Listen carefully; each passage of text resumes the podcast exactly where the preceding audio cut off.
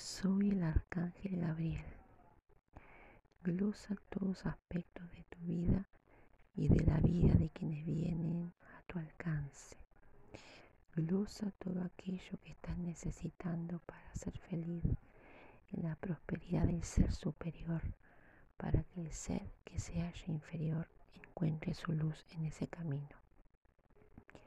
Glosa todo aquello que interrumpe la claridad en las personas y sobre todo en ti. Sobre todo glosa todo aspecto en el cual el ser humano está intentando crecer y por el camino de la oscuridad se va distrayendo y se va sumergiendo.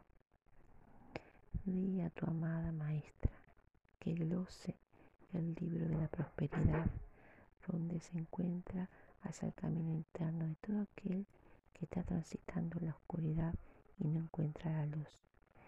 Glosa en el buen aspecto de su vida, en el aspecto de quienes la están amparando y te están amparando, esa luz que se está necesitando para crecer. Glosa en abundancia y la prosperidad llegará.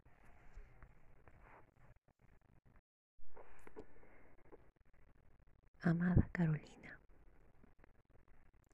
sabe tu ser y tu sentir, sobre todo el entendimiento del ser humano, ese ser especial que debe de cumplir con todas las etapas. Tú debes de llegar al entendimiento de esas personas, haciéndoles cumplir todas las etapas de su existencia en cada vida. Te pido en este momento que comiences a plasmar esas etapas que han nacido desde la ignorancia que lleva a la oscuridad y que se da a luz a través del conocimiento y que ese conocimiento se va transmutando y transformando en sabiduría con, la, con una leve experiencia material y una intensa experiencia espiritual. Debe llegar a los corazones de esos seres que están en penumbras y necesitan la luz.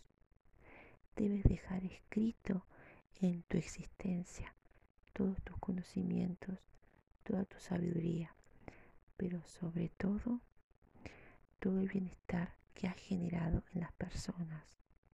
Ese bienestar que se le llama prosperidad.